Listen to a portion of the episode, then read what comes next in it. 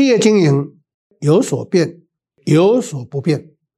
Hello，欢迎大家收听《经营难不难》这么一个 Podcast 的节目。那本节目主要分享是经营管理上的实务跟观点。本人历经四十多年来专业经理人的这个职业呢，就是希望透过实务的经验来提供企业经营的一些的看法跟做法。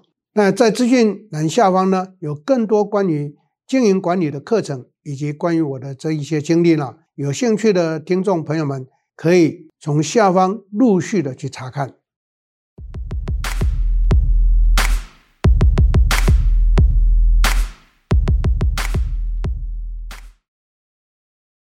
全联全家啊、全支付的这个强强联手的事情，其实看起来。全联跟全家他们的强强联手是好事一桩，在这样的一个啊课题上头呢，用全年跟全家的全支物来看中小企业要跟大企业去进行合作有没有机会呢？我个人认为不会没机会。这边提供两个现象跟对策给各位参考。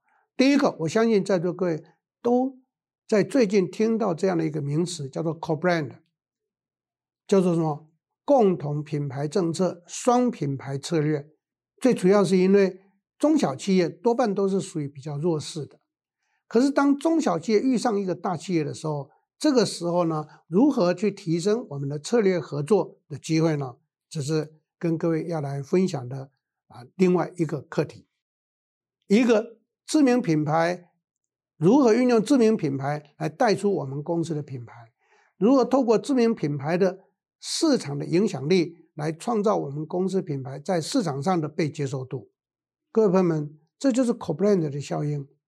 第二个情况就是中小企业一定要跟大企业进行策略联盟，是因为这是一个产业链发展的必然的趋势。各位在上过我很多课都会知道，说产业链会分成为供应链跟通路链。那供应链的话就是。中小企业如果依附到一个大企业的话，那你就真的是吃香喝辣的。我相信在座各位从台积电的发展都可以看出来，台积电它带出来的周边的这一些供应链，这个叫群聚的效应是非常非常重要的。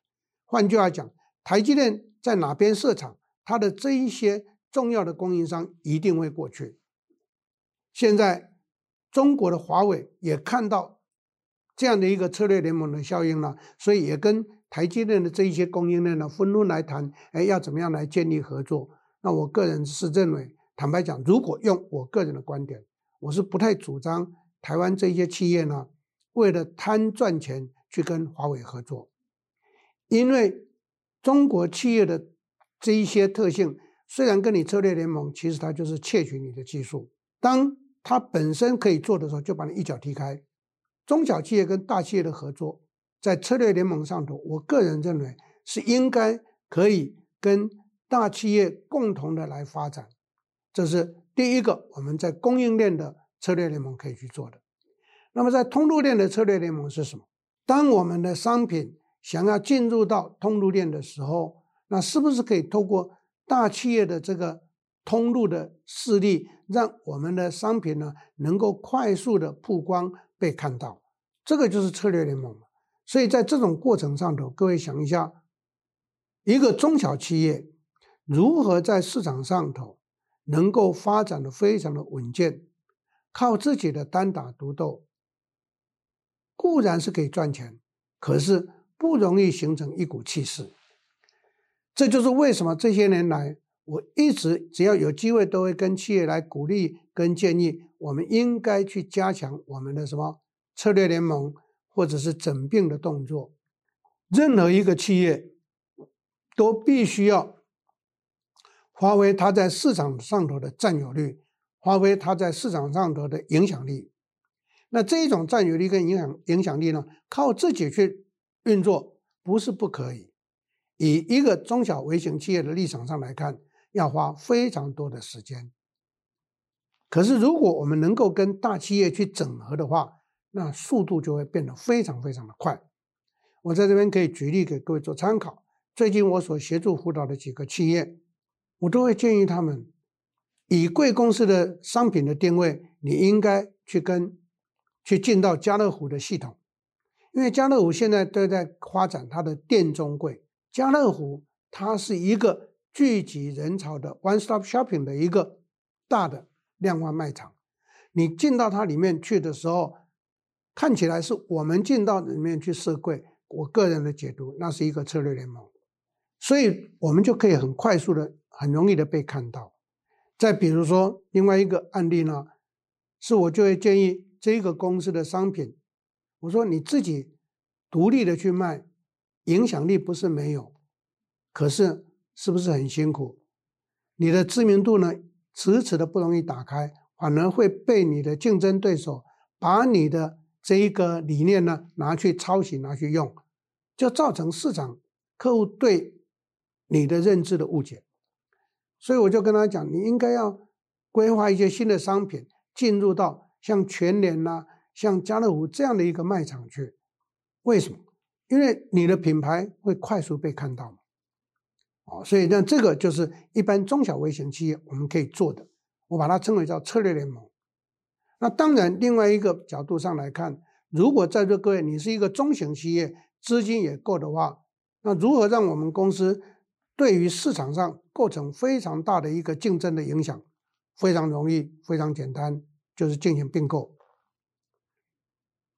并购是让我们的企业的商品丰富化，并购是让我们企业的产销能够一致，所以并购绝对是一个企业的趋势。过去大家都误以为说并购是大企业的专利，其实跟各位报告错了，并购也是中小企业的可行的一个方法。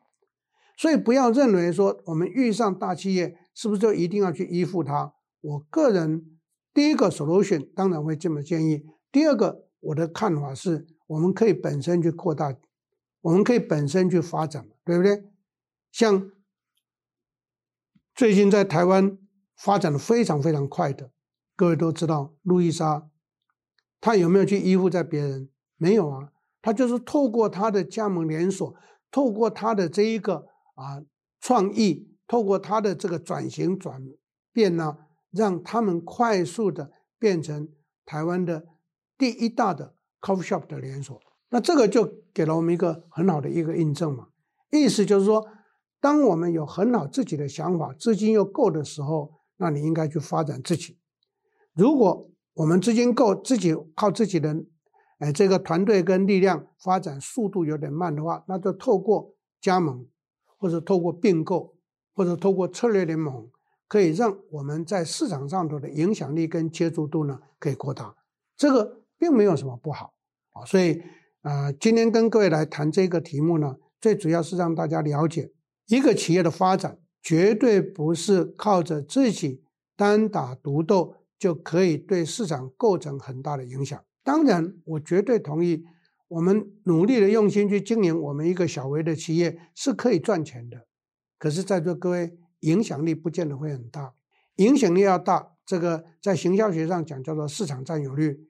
那市场占有率要扩大，当然，今天跟各位来谈的这一个 podcast 的话题，就跟各位提到的就是。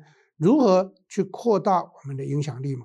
对不对？那扩大我们的影响力，就是去做到什么样？第一个 co-brand，第二个并购，第三个跟大企业的整合，第四个进入到别人的这个大的通路。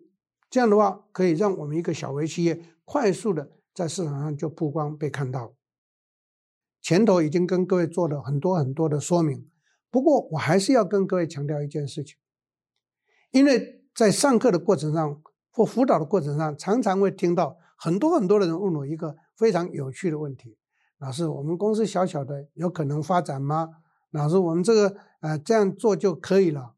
各位都知道我的习惯，我的经营哲学，不做则已，要做就要成为前三大。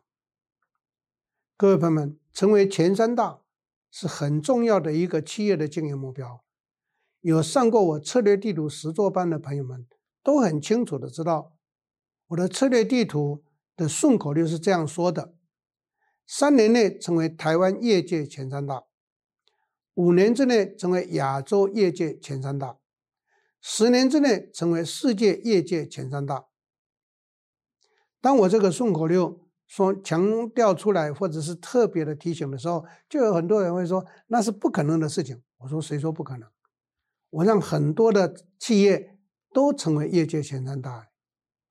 我相信上过我 CEO 班或辅导人都听都知道我讲的这些案例，不管是眼镜业也好，电脑产业也好。通通都是一样，那事实证明可不可行？当然可行啊！而且这些成为前三大，在我接手的时候，通通都是一个小微企业，可是，在五年、十年之后，就变成为前三大了。那这个靠什么上来的？当然就是今天我们这个主题跟各位来谈的，从全年跟全家的全支付系统的这一个配合的案例说起。跟各位来强调到的什么策略联盟，跟各位强调到的并购，对不对？所以一个企业在经营上头应该要去思考的这个重点，各位一定要懂一件事情：当我们企业有机会扩充的时候，是市场给了我们机会，可是企业呢，面对到的困境是什么？钱不是问题，钱我可以从银行去搬，问题是什么？我的团队，各位朋友们。当一个企业有机会扩充，是绝对绝对可以看得到的。可是为什么台湾很多的中小微型企业扩充不出去，都是因为自我设限，最主要是考虑到我的组织没有人可以去扩充，所以呢，看到机会，这个叫什么？看得到吃不到。各位为什么要看得到吃不到？这个就是今天跟各位提到的，我能不能跟人家策略联盟？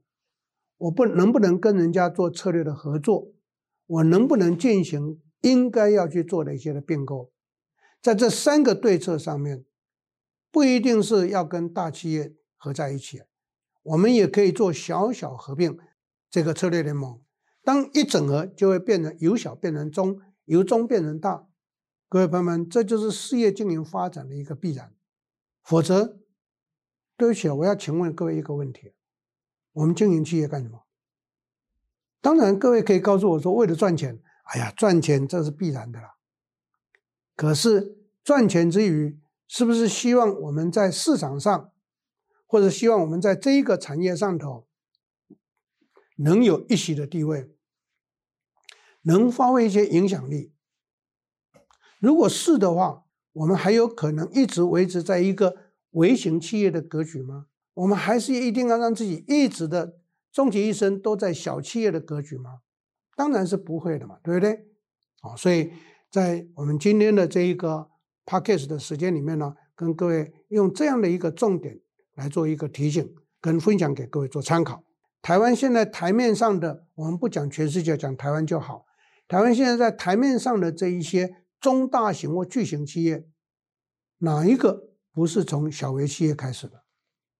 我在上课也好，辅导也好，常常有人会跟我提说：“哎呀，老师，我们那我们跟人家那一些大型企业不能够比较啊，那他们做得到，我们做不到。”我总是笑一笑，提醒他们：“我说，请你静下心看，这些大企业一开始就大吗？不是的，他还是从一个小微企业开始的。以郭台铭先生的鸿海来讲的话，那是三十五个人开始的小微企业。所以呢，我们就必须要体会一件事情：没有一个企业一开始就是大的。”记住，一开始就大，就会出现大而不当的道理，大而不当的现象。所以呢，都是从小微，然后慢慢的这个，或者是因为透过策略联盟或并购，就快速的茁壮上来。这个是各位朋友们在今天这个主题上头，我要跟各位的一个分享跟强调的一个关键重点。记住，运用对的方法，可以让我们的影响力扩大。而不是永远躲在角落的边缘，就是鼓励在座各位所有的朋友们，我们赶快去做好我们的发展策略规划吧。希望能够带给大家一些帮助。今天的主题重点就报告到这里，谢谢大家，下一次再会。